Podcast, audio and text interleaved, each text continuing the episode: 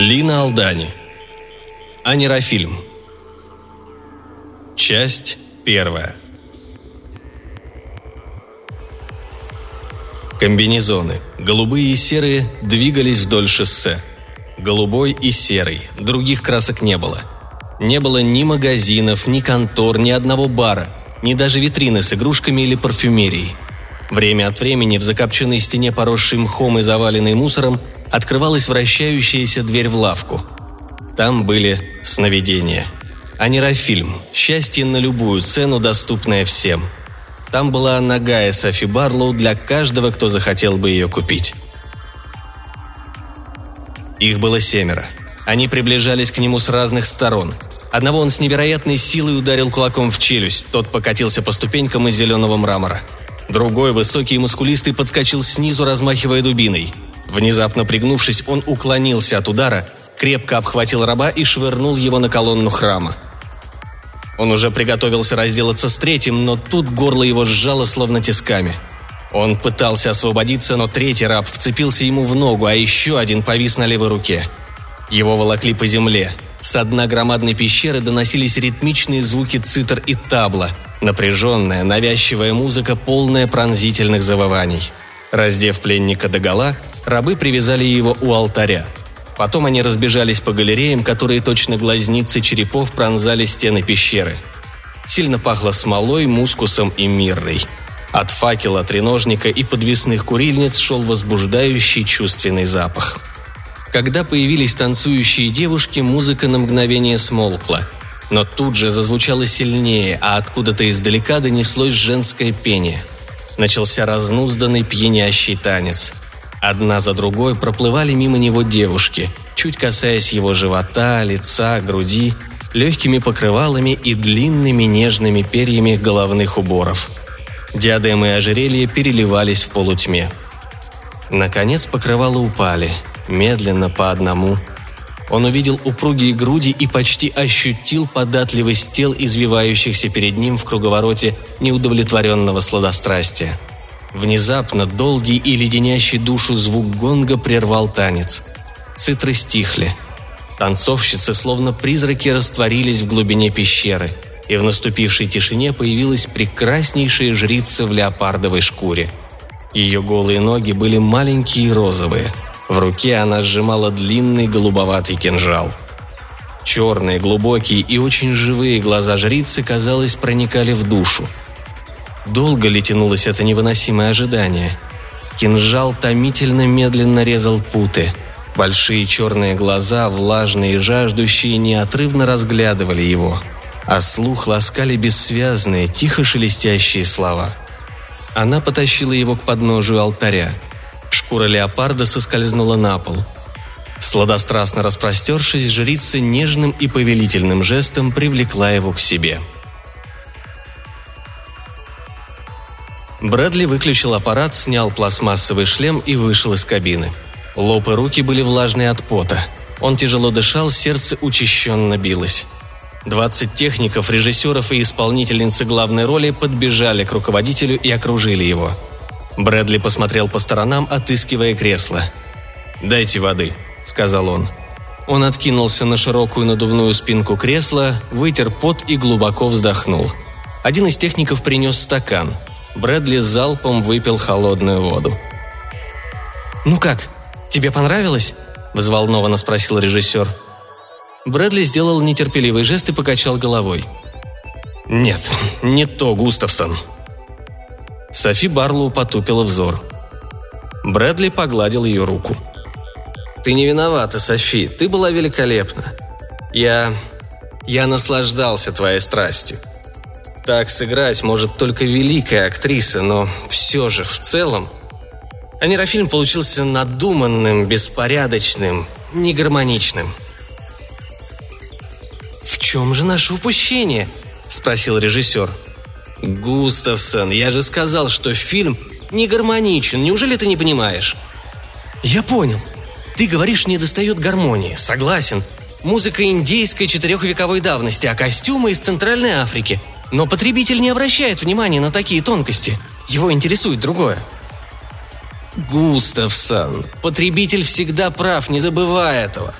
Речь идет не о музыке и костюмах. Недостаток в другом. Этот анирофильм расстроит нервную систему даже у быка. Густавсон нахмурил брови. «Дай мне сценарий», — сказал Брэдли. «И позови специалиста по эстетике». Бормоча что-то себе под нос, он несколько раз перелистал тетрадку, как бы собираясь с мыслями. «Итак», — сказал он наконец, захлопнув тетрадь. Фильм начинается с долгого путешествия в лодке. Главный герой один в чужом и таинственном мире. Затем борьба с крокодилами, и лодка тонет. Потом джунгли, очень опасные джунгли, подходящие вплотную к туземным поселкам. Главного героя запирают в хижине, но ночью к нему пробирается Алло, дочь вождя, освобождает его и объясняет, как добраться до храма. Затем любовная сцена с Алло под луной. Кстати, где Моа Муагри? Режиссеры техники отодвинулись, и вперед вышла Моа Муагри, высокая, гибкая сомалийка. «Ты тоже превосходно сыграла, Моа, но эту сцену придется переснять». «Переснять?» – воскликнула Моа. «Я могла бы повторить эту сцену сто раз, но сомневаюсь, будет ли от этого толк. Я выложилась до конца, Брэдли, это предел моих возможностей». «Вот», Здесь-то и заключается ошибка Густавсона.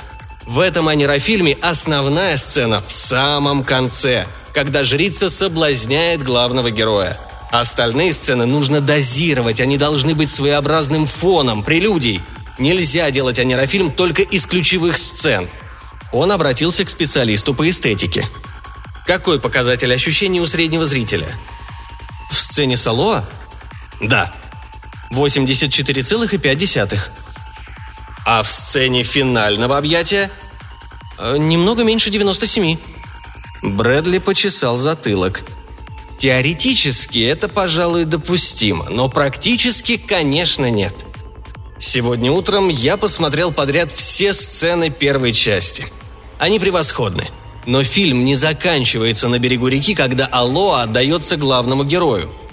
В нем есть и другие изрядно утомительные эпизоды, которые я только что видел – есть и еще один переход через джунгли, схватка с рабами в храме. Когда потребитель дойдет до этого места в фильме, он очень устанет. Его чувственное восприятие снизится до минимума. Эротический танец девушек решает задачу только частично. Я смотрел фильм в два приема, и поэтому смог воспринять заключительное объятие с Софи во всей его стилистической безупречности. Но не следует путать абсолютный показатель с относительным. Важен последний – я уверен, что если бы мы смонтировали фильм по сценарию, то в конце показатель восприятия опустился бы по меньшей мере ниже 40, несмотря на все искусство Софи. «Брэдли!» – взмолился режиссер. «Ты преувеличиваешь!» «Ничего подобного», – возразил руководитель. Повторяю, финальная сцена – шедевр, но потребитель подойдет к ней уже усталым, неудовлетворенным. Густавсон, не можешь же ты требовать от Софи чудес, а у нервной системы есть свои пределы и свои законы. Что же делать? Послушай меня, Густавсон. Я 25 лет был режиссером и уже 6 лет главный руководитель. Думаю, у меня достаточно опыта, чтобы дать тебе совет. Если ты оставишь анирофильм в таком виде, я не допущу его до проката. Не могу. Не говоря уже о том, что будет недовольна публика, я рискую погубить карьеру такой актрисы, как Софи Барлоу. Не спорь. Ослабь напряжение во всех сценах, кроме последней. Выброси любовное неистовство героя и Алло. Пусть это будет просто свидание. Муамуагри состроила недовольную гримасу. Брэдли взял ее за руку, усадил на подлокотник кресла. «Послушай меня, Моа. Не думай, что я хочу лишить тебя возможности добиться успеха. Ты талантлива. Я это признаю. В сцене на берегу реки есть и пыл, и темперамент, и невинная примитивная страстность. Все это, несомненно, восхитило бы потребителя. Ты была превосходна, Мо. Но я не могу погубить фильм, который стоит миллионы, понимаешь? Я предложу координационному совету парочку фильмов, где главную роль будешь играть ты. Миллионы потребителей обожают анирофильмы про дикарей. Тебя ждет головокружительный успех, поверь мне. Но не теперь. Сейчас не время. Брэдли встал. Он чувствовал сильную усталость. Ноги были словно ватные. Мой совет, Густавсон. Сократи также сцену борьбы с рабами. Слишком много движений, слишком много насилия. Огромный расход нервной энергии. Окруженный техниками, он, слегка покачиваясь, направился к выходу. «Где Софи?» – спросил он, дойдя до конца зала. Софи Барлоу улыбнулась ему. «Зайди ко мне», – сказал Брэдли. «Надо поговорить».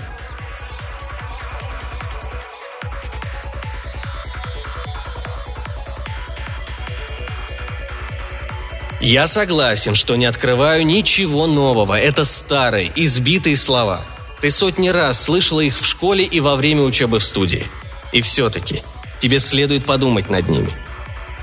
Заложив руки за спину, Брэдли медленно расхаживал по комнате. Софи Барлоу полулежала в кресле, время от времени вытягивая ногу, чтобы взглянуть на кончик туфли. На мгновение Брэдли остановился рядом с ней. «Что с тобой, Софи?» Нервный кризис?» Софи недоуменно пожала плечами. «Кризис? У меня?» «Да.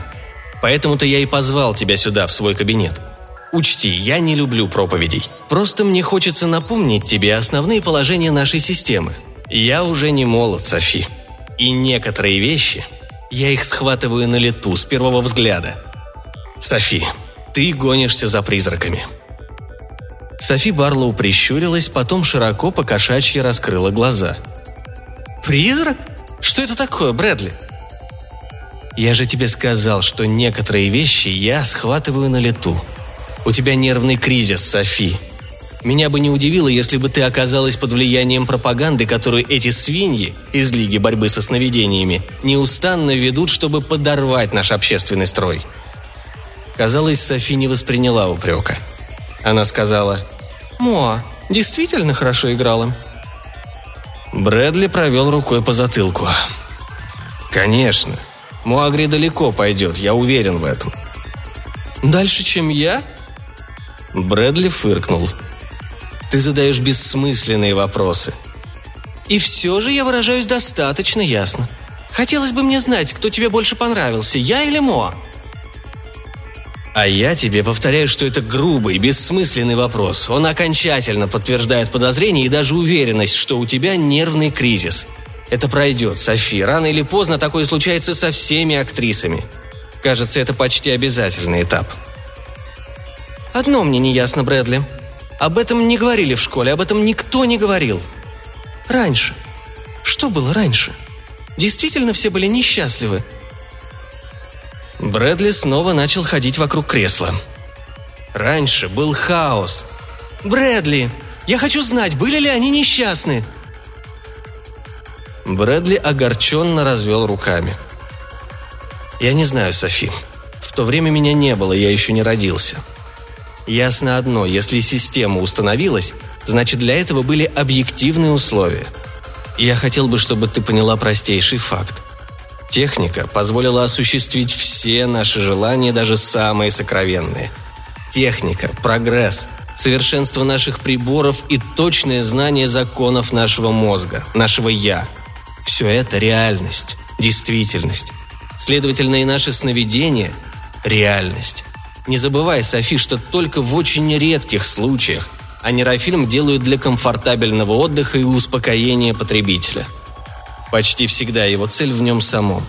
Как скажем только что, когда я обладал тобой, наслаждался твоим телом, твоими нежными речами и твоим ароматом в круговороте экзотических эмоций. Да, но это была лишь обычная имитация. Согласен, но я не сознаю этого. И потом даже смысл слов меняется со временем. Ты придаешь слову «имитация» презрительный оттенок, как это делали 200 лет назад. А сегодня нет – Сегодня искусственный продукт уже не суррогат Софи. Правильно выбранная флуоресцентная лампа дает свет, который лучше солнечного. Также и анерофильм. Софи Барлоу рассматривала свои ногти. Когда все началось, Брэдли? Что? Система. 85 лет назад или около того. Ты должна бы знать это. Знаю. Но я говорю о сновидении. Когда люди начали предпочитать его реальности – Брэдли потер переносицу, желая собраться с мыслями. кинематография начала развиваться в начале 20 века. Сначала это были двухмерные изображения, которые двигались по белому экрану. Потом появился звук, панорамный экран, цветная съемка. Сотни потребителей собирались в специальных залах, они видели и слышали, но не чувствовали фильма. Самое большее, чего удавалось добиться, это первичного участия с помощью силы воображения. Очевидно, фильм был суррогатом, самой настоящей имитацией. И все-таки уже тогда кинематография была инструментом психосоциального превращения. Женщины той эпохи чувствовали потребность подражать актрисам в движениях, в тембре голоса, в одежде. Мужчины не отставали от них. Жизнь протекала в кинематографическом ключе. В первую очередь от этого выигрывала экономика. Громадный спрос на одежду, автомобили, удобные жилища возникал не столько из-за естественных потребностей, сколько из-за беспощадной рекламы, которая постоянно изводила и соблазняла потребителя. Я говорю о кинорекламе. Уже тогда человек стремился к мечте, днем и ночью был ею одержим, но до реализации было еще очень далеко. Они были несчастливы, правда? Я же тебе сказал, что не знаю. Я ограничиваюсь рассказом об этапах развития. К середине 20 века уже существовала женщина-стандарт, ситуация-стандарт. Были, правда, режиссеры и продюсеры, которые успешно делали культурные идеологические фильмы, носители определенных идей. Но это явление длилось недолго. В 1956 году ученые открыли существование в мозгу центров наслаждения – на опытах убедились, что электрический импульс, поданный в определенный участок коры мозга, вызывает мощную, всегда одинаковую реакцию организма. Потребовалось 20 лет, прежде чем плодами открытия начала пользоваться публика. Демонстрация первого трехмерного фильма с частичным участием зрителя означала смертный приговор интеллектуальному кино. Теперь публика воспринимала запахи, эмоции, могла уже как-то слиться с происходившим на экране – но экономика подверглась беспрецедентному потрясению. Жаждавшие наслаждений, роскоши и силы, зрители требовали удовлетворения всех своих желаний за какие-то гроши. А нейрофильмы? А нейрофильмы во всем своем блеске появились через несколько лет. Нет реальности, которая могла бы превзойти сновидение. Публика в этом твердо убедилась. При полном участии зрителя любое состязание с природой смешно, любое восстание бесполезно. Если произведение безупречно, то потребитель доволен, а общество устойчиво. Такова система Софи. И, безусловно, ее не смогут изменить ни твои приходящие сомнения, ни мелодраматическая болтовня натуралистов, бессовестных людей, которые мутят воду не для торжества ложной с самого начала идеи, а для собственной выгоды – Хочешь посмеяться?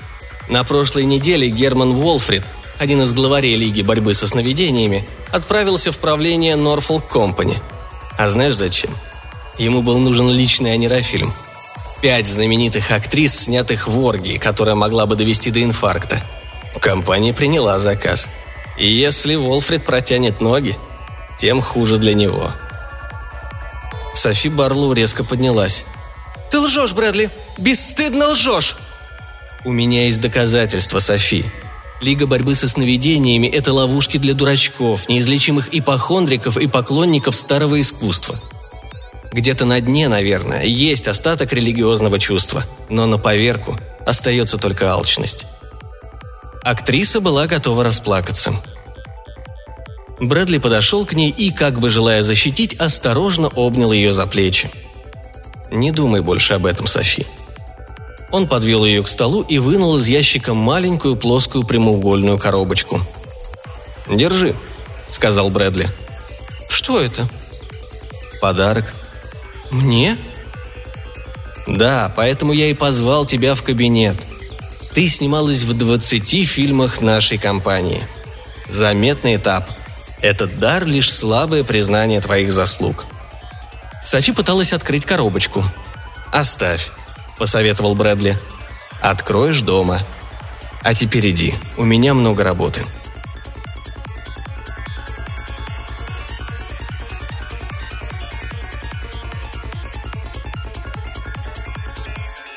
У выхода из здания стояла вереница вертолетов такси. Софи вошла в первый, вынула из кармана на дверце журнал, закурила сигарету и, польщенная, принялась созерцать собственное изображение на обложке. Вертолет мягко поднялся и направился в центр города. На снимке рот был призывно полуоткрыт. Великолепные краски, почти незаметный переход от света к тени, двусмысленная улыбка. Все было продумано до мельчайших деталей. Софи рассматривала себя как в зеркале – Прежде в работе любой актрисы были отрицательные стороны. Когда снимали любовную сцену, партнер был настоящим. И приходилось обнимать его, ощущать на своем лице его дыхание и поцелуи. Съемочный автомат запечатлевал съемку, которую зрители видели на экране. Теперь все стало иначе. Ученые изобрели «Адам» – манекен, набитый электронными устройствами с двумя миниатюрными камерами в глазницах. Адам был чудом восприимчивости. Когда актриса ласкала его, приемное устройство записывало ощущение ласки и одновременно фиксировало изображение в анерофильме. Таким образом, потребитель, просматривая впоследствии этот фильм, воспринимал ласку в полной чувственной достоверности. Он был уже не пассивным зрителем, а главным героем. Естественно, что существовали анерофильмы отдельно для мужчин и для женщин – они не были взаимозаменяемыми, и если болезненное любопытство заставило бы потребителя вставить в свой приемный шлем ленту для потребительниц, то это вызвало бы у него ужасную головную боль, и кроме того, тонкие контакты аппарата могли бы расплавиться. Софи попросила водителя остановиться. Машина одолела не больше десятка кварталов, но Софи захотелось пройтись.